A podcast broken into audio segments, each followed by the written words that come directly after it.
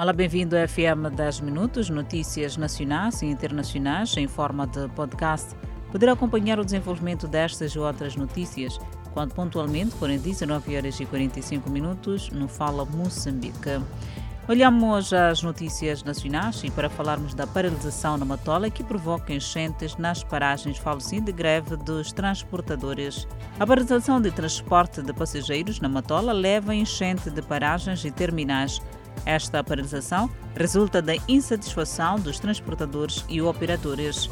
Foi mesmo na manhã desta segunda-feira que foi caracterizada por enchente nas paragens e incertezas por parte dos utentes que procuravam pelo transporte público de passageiros. Transporte semicoletivo de passageiros e autocarros paralisaram atividades sob várias alegações. O primeiro grupo refere que a paralisação deve-se às cobranças ilícitas da Polícia Municipal, má atuação e ainda exigem que as autoridades municipais permitam que os semicoletivos possam carregar quatro pessoas em cada banco, alterando ao atual cenário em que são obrigados a carregar três passageiros em cada banco, em cumprimento do decreto do estado de calamidade.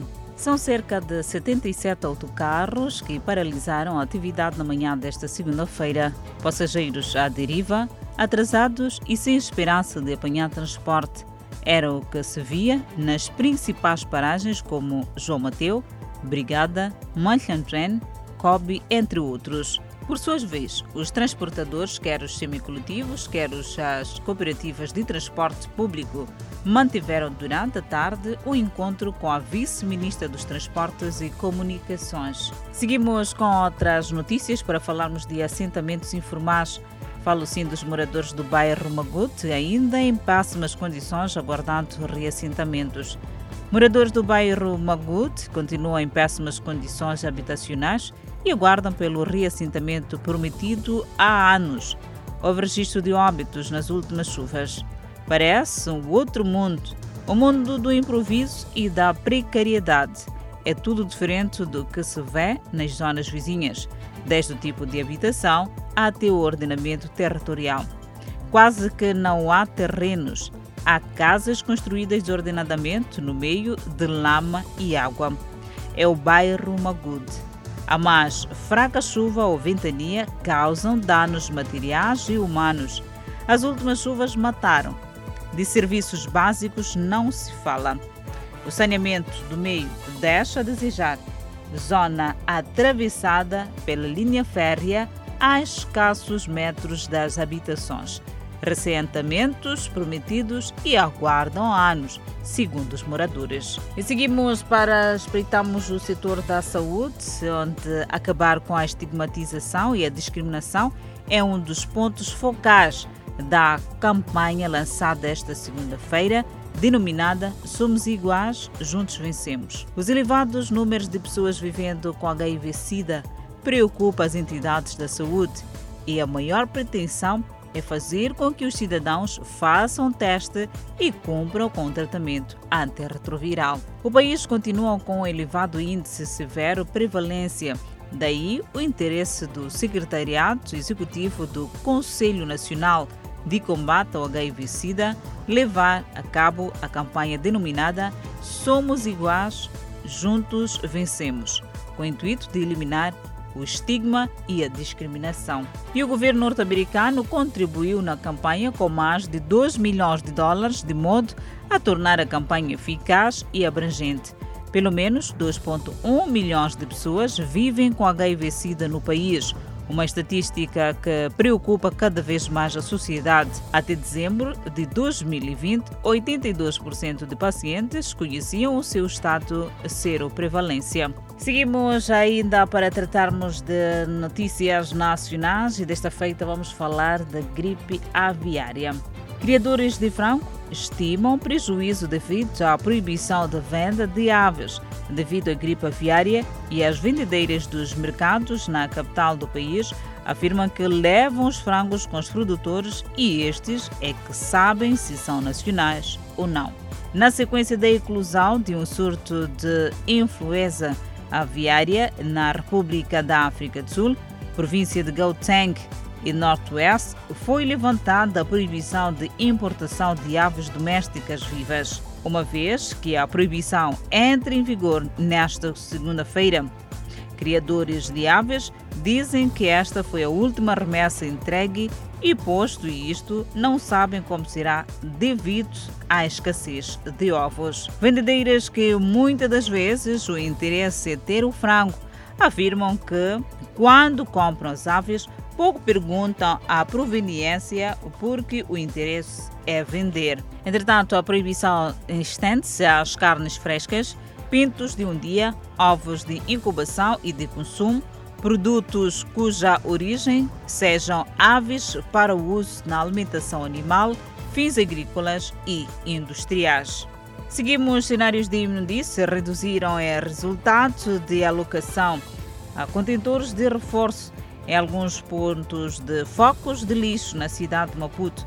Os bairros de Micajuín e de Luís Cabral são o exemplo. Um só contentor não conseguia acolher todo o lixo produzido em três bairros vizinhos, cujos moradores não encontravam outro local para se desfazerem dos resíduos. Com a alocação de mais um contentor, o cenário tende a melhorar, mas os moradores querem mais. Olhamos o Conselho Coordenador da Polícia, onde o Presidente da República, Filipe Nunes, exige maior empenho da polícia no combate ao terrorismo e ataques armados no país. Nunes falava à margem do 21º Conselho da Polícia, realizado esta segunda-feira em Maputo. É sob o lema Concertando estratégias para a garantia da ordem, segurança e tranquilidade pública, combate ao terrorismo no contexto de calamidades públicas, que teve início nesta segunda-feira, o 21º Conselho da Polícia. A cerimônia foi dirigida pelo Presidente da República e Comandante-Chefe das Forças de Defesa e Segurança, Filipe Nunes, que na ocasião fez questão de lembrar os atuais desafios em que o país tem estado a enfrentar, com destaque para o terrorismo no norte e ataques armados na região centro. E para ultrapassá-lo, o presidente da República exigiu maior empenho por parte da polícia. Seguimos com a página internacional para falarmos dos adeptos do Manchester United que entraram em confronto com a polícia do lado de fora de um hotel e bloquearam as rotas de saída com seus próprios jogadores, assistiam às escaramuças lá dentro sem poder sair. Os incidentes surgiram num dia de protestos de milhares de adeptos contra os proprietários do clube na sequência da sua participação nos planos polêmicos, agora abandonados, de formar uma Superliga Europeia. Os protestos no Lower Hotel e no Old Trafford resultaram no adiamento do jogo da Premier League com Liverpool. Os jogadores da United foram eventualmente autorizados a sair após os fãs que protestavam se dispersaram. Entretanto, as autoridades disseram que dois polícias ficaram feridos depois que torcedores do Manchester United protestaram em Old Trafford contra os donos do clube. Uma operação de limpeza começou na noite de domingo, depois que milhares de torcedores protestaram do lado de fora do estádio. Centenas deles conseguiram arrombar o campo, invadiram o relevado e os camarotes corporativos. Houve confrontos entre torcedores e a polícia do lado de fora do estádio e do hotel do clube de Manchester United, onde os jogadores assistiam lá de dentro. Ainda na página internacional, vamos falar da explosão de um caminhão de combustível que mata sete pessoas no Afeganistão. Os petroleiros que estavam estacionados pegaram fogo, causando a morte de sete pessoas e ferindo outras 14. Ainda não são conhecidas as causas da explosão numa altura em que a cidade permanece em alerta, com os oficiais a prepararem-se para os ataques de talibã insurgentes devido à presença contínua de tropas estrangeiras. E seguimos com hospitais que enchem na Argentina quando casos de Covid-19 atingem 3 milhões. Os casos da Covid-19 na Argentina atingiram 3 milhões numa altura que os funcionários da saúde debatem-se com a superlotação nos hospitais, apesar das medidas governamentais. O Ministério da Saúde disse que houve 11.394 novos casos no período último de 24 horas e trazem um novo marco sombrio com 156 novas mortes, o que eleva as mortes para 64.252.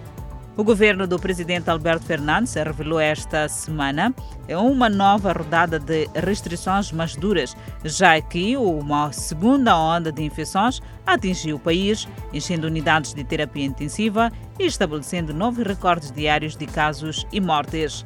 Mas a equipa médica diz que ainda não era o suficiente. E é desta maneira que colocamos ponto final ao FM 10 Minutos, notícias em forma de podcast.